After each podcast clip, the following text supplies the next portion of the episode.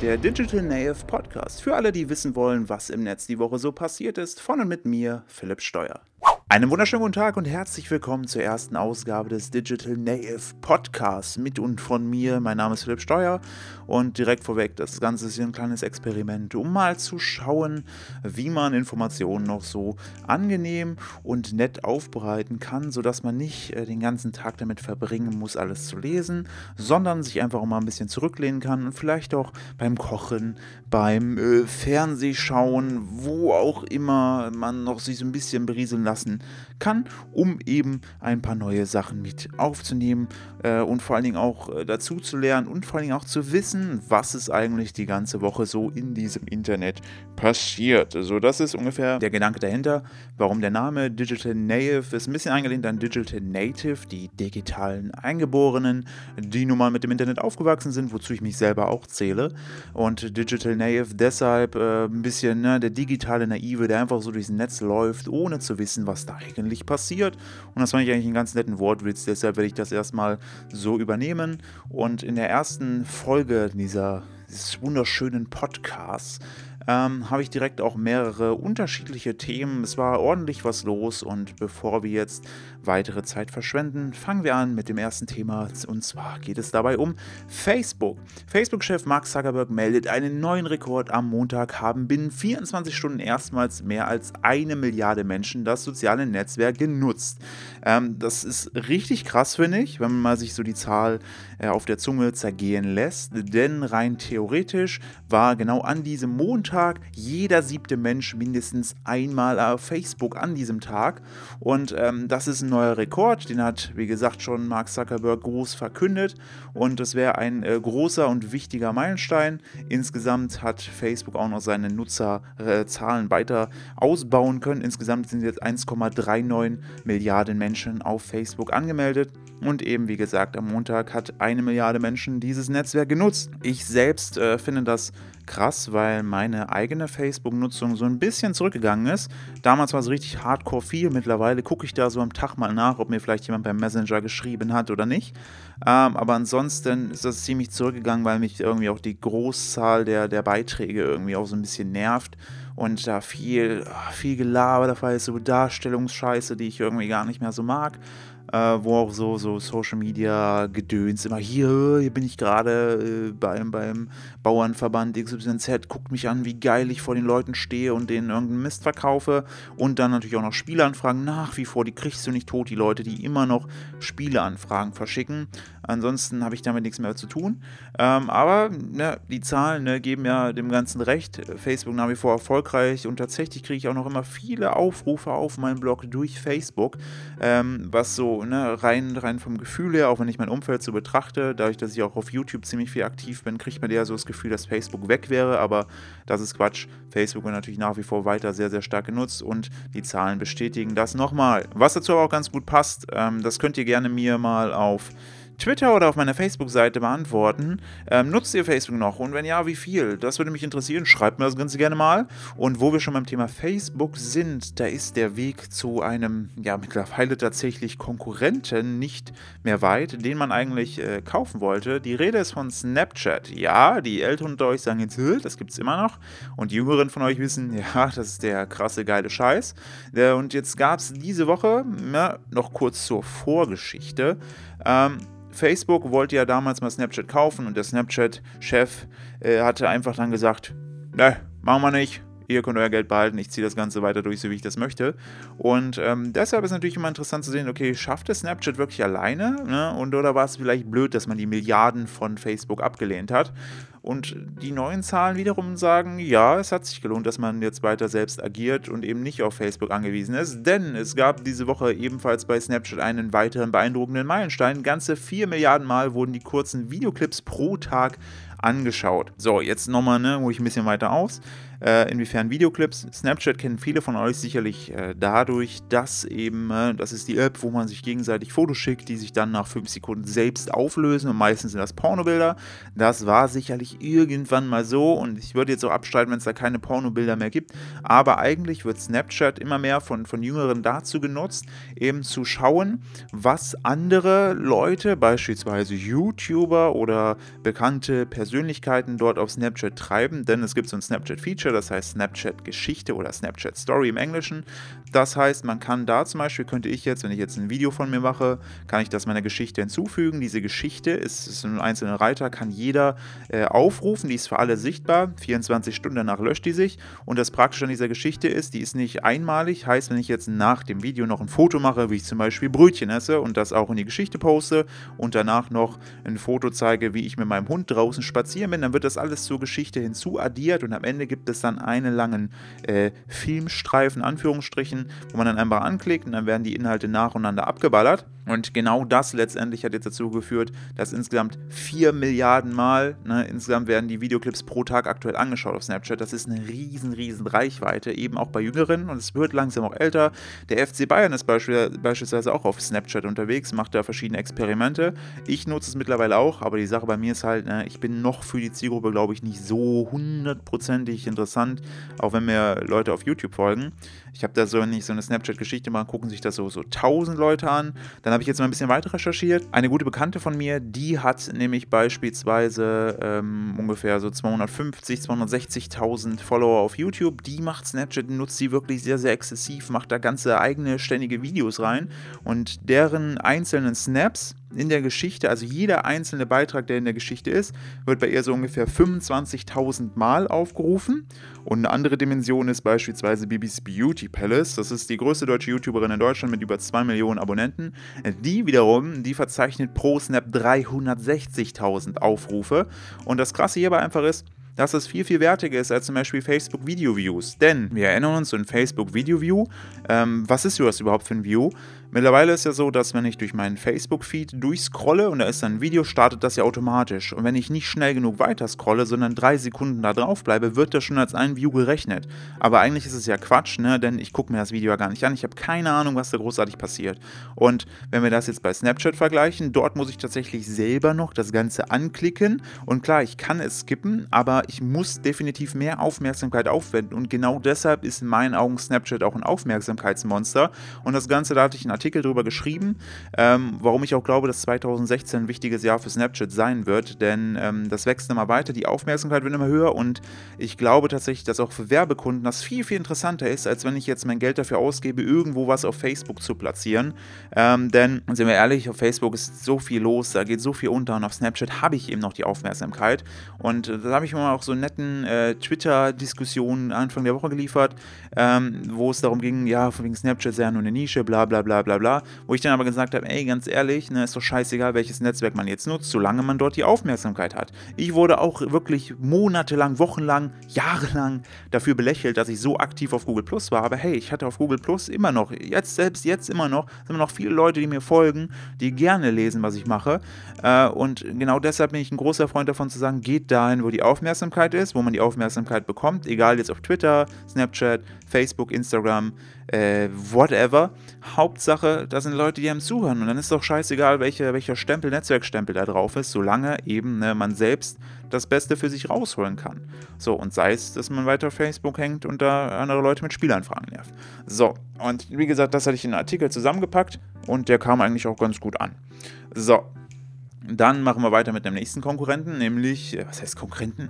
Einem weiteren Mitglied der großen sozialen Netzwerkfamilie, nämlich Twitter, was ich wirklich aktuell ohne Ende richtig gerne nutze. Ähm, das wächst auch alles ganz gut, hab da tolle Reichweiten, es macht einfach Spaß mit den Leuten, weil es halt eben so, so direktes Miteinander ist und man teilweise auch so ein bisschen künstlerisch versuchen muss, alles äh, in 140 Zeichen unterzubringen. Ähm, Twitter hat jetzt eine neue Foto- und Videofunktion äh, getestet. Ähm, also es wurden so Einzelfälle, haben Promis das freigeschaltet bekommen da kann man nämlich plötzlich auf Fotos oder Videos Texte, Sticker und Emojis packen und das Ganze erinnert ziemlich an Snapchat. Ähm, ich kann mir nicht vorstellen, dass sich das auf Twitter großartig durchsetzen wird, weil das ist ziemlich verspielt und Twitter ist da teilweise einfach zu serious und, und zu ernst irgendwo, dass die Leute sind da so eher auf Informationen bedacht, wenn man dann anfängt, da so kleine süße Bildchen aufzupacken. Also man muss es, glaube ich, testen. Ich sehe es aber eher so als, als Versuch, so ein bisschen bei Snapchat zu gucken, was die so machen und ich glaube, Twitter sollte einfach nur darauf achten oder eher eher darauf bauen, den Service selbst weiterzubauen, nicht zu schauen, was links und rechts passiert, weil Twitter hat einfach ein großes Potenzial, ist aber einfach ne, für, für Außenstehende immer noch super uninteressant, weil ich finde es super schwer, dass wenn man jetzt keinen dort kennt oder nur ein, zwei Freunde hat, da wirklich Spaß dran zu haben, weil es passiert nichts, es redet keiner mit einem und das ist ein Riesenproblem. Und ich glaube, Twitter würde sämtliche Möglichkeiten irgendwie, äh, würde es für die besser laufen, wenn man eben sagt, okay, wir verbessern das Ganze, wie man neue Nutzer kennenlernt, rausfindet und das einfach ein bisschen ja, authentischer gestaltet und nicht eben nur die großen Accounts, die sowieso schon viele Follower haben, weiter damit vollballert in die Listen packt, sondern das Ganze wirklich organisch gestaltet und somit einen faireren Umgang ermöglicht oder auch einen besseren Einstieg für neue User. Und dazu passt auch wirklich die Meldung, die ich bei der Wirtschaftswoche online lesen durfte. Twitter in Deutschland nur 0,9 von 3 Millionen Konten aktiv. Durchschnittlich hat man 590 Follower und darunter steht noch, der US-Kurznachrichtendienst ist hierzulande noch immer nicht über den Status eines Nischendienstes herausgekommen, wie eine aktuelle Analyse zeigt. Und das passt auch, finde ich, dazu. So Twitter ist so ein Ding, so was so Medienmenschen nutzen wie ich, äh, womit man sich so gegenseitig ein bisschen bepimmelt. Aber für die normalen Menschen da draußen ist Twitter so einfach uninteressant. Ne? Da passiert zu wenig und weil, glaube ich, aber auch einfach der Einstieg für die einzelnen Leute einfach zu schwierig ist und das Ganze zu uninteressant. Und deshalb, lieber Herr Twitter, wenn ihr das seht, wobei Twitter, ne, ich, ich prophezei es schon mal hier an der Stelle oder sage es voraus, Twitter wird sowieso von Google gekauft. Ich habe da so ein paar Quellen, ähm, die mir das wiederum bestätigt haben. Es ist nur noch eine Frage der Zeit, ne, weil mittlerweile die Mutterfirma von Google heißt Alphabet. Ähm, Twitter, T wie Twitter passt da ganz gut rein. Und ähm, nicht umsonst hat der aktuelle Twitter-Chef vor kurzem auf der ähm, Versammlung so ein bisschen ne, seinen Dienst selber kritisiert. Dadurch sind die Preise in den Keller geschossen, weil alle dachten ja, selbst wenn der Chef schon keinen Bock mehr auf den Dienst hat, dann kann das nichts werden. Dadurch ist der Preis gedrückt worden. Dadurch kann man natürlich Twitter ein bisschen einfacher verkaufen.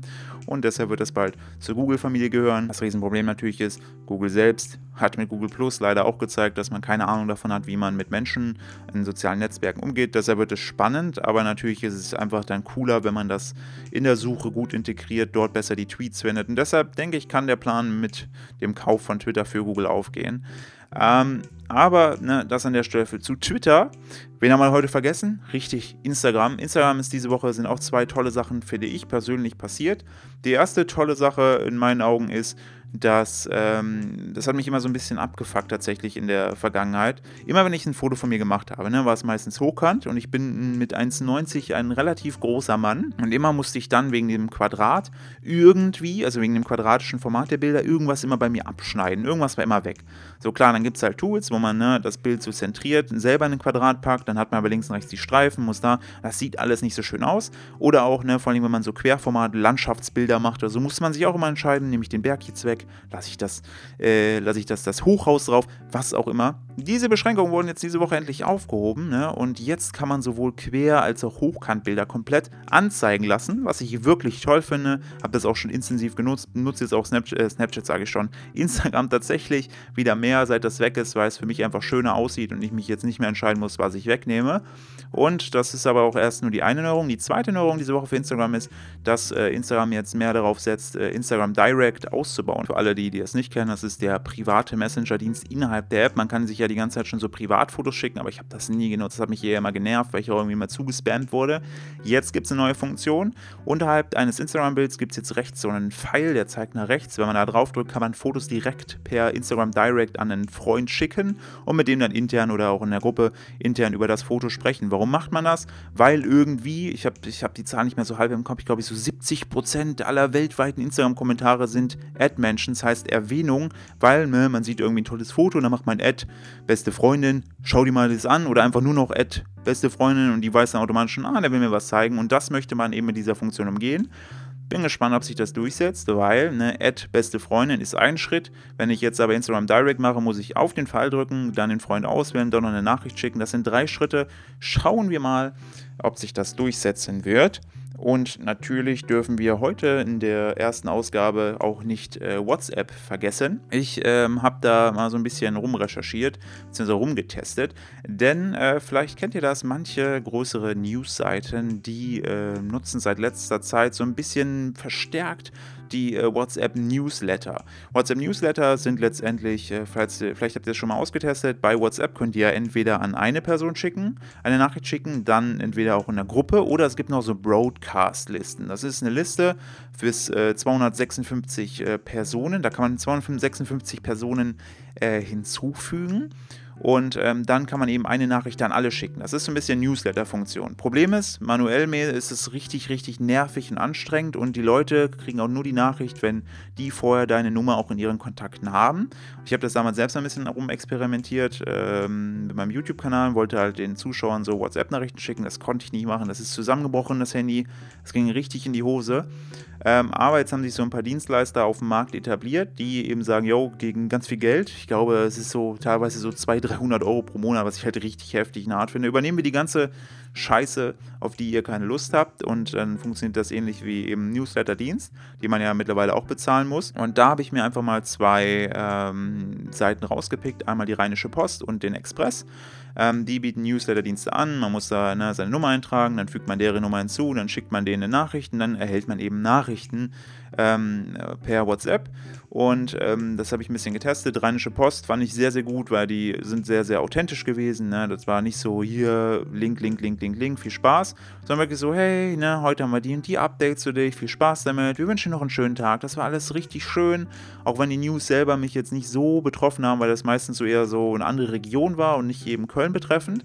Beim Express war es halt so das reine Linkschleuder. Ne? Man hatte immer eine Nachricht am Tag bekommen und teilweise war es halt echt so auf gut Glück, gut Glück sage ich schon, auf gut äh, Glück, dass ähm, man entweder eine Nachricht hatte, die einen interessiert hat, Fußball in meinem Fall, oder halt wirklich andere so Kernsachen über den Karneval oder so, dass es mich überhaupt nicht juckt.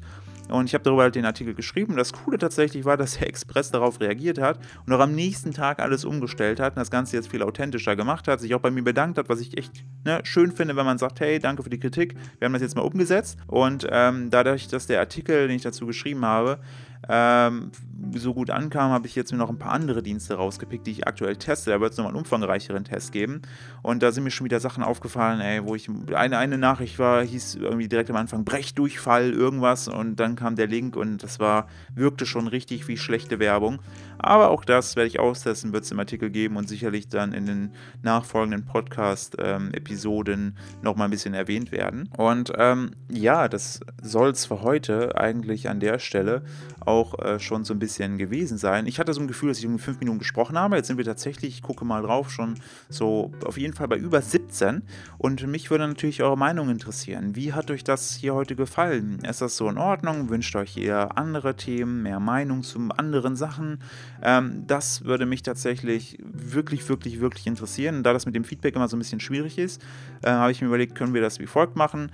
Ähm, ich habe ja hier den Podcast jetzt äh, auf meiner Webseite eingebunden äh, vielleicht hört ihr den auch gerade über iTunes äh, oder, ne, damit wir auch da irgendwie so ein gutes Feedback-Ding haben, könnt ihr mir gerne entweder auf Twitter, ist immer twitter.com slash philippsteuer, auf Facebook, äh, slash der Philipp Steuer äh, schreiben oder ähm, ja, oder das sucht, schreibt mir bitte eure Meinung da einfach auf den Netzwerken. Ähm, ich bin da immer glücklich drüber oder hier auch direkt im Blog, je nachdem, wenn ihr es auf meinem Blog lest, dann direkt in die Kommentare. Und dann würde ich sagen, wünsche ich euch noch einen schönen Sonntag. Genießt noch das Wochenende. Dann schon mal einen guten Start in die Woche. Und wenn ihr mögt, dann sehen wir uns, äh, beziehungsweise sehen, ihr merkt schon, ich komme immer noch, ich bin, bin ja auch schon zum Stück weit auch YouTuber. Hören wir uns in der nächsten Podcast-Ausgabe von Digital Native wieder. Macht es gut. Mein Name ist Philipp Steuer und euch noch einen schönen Tag. Ciao!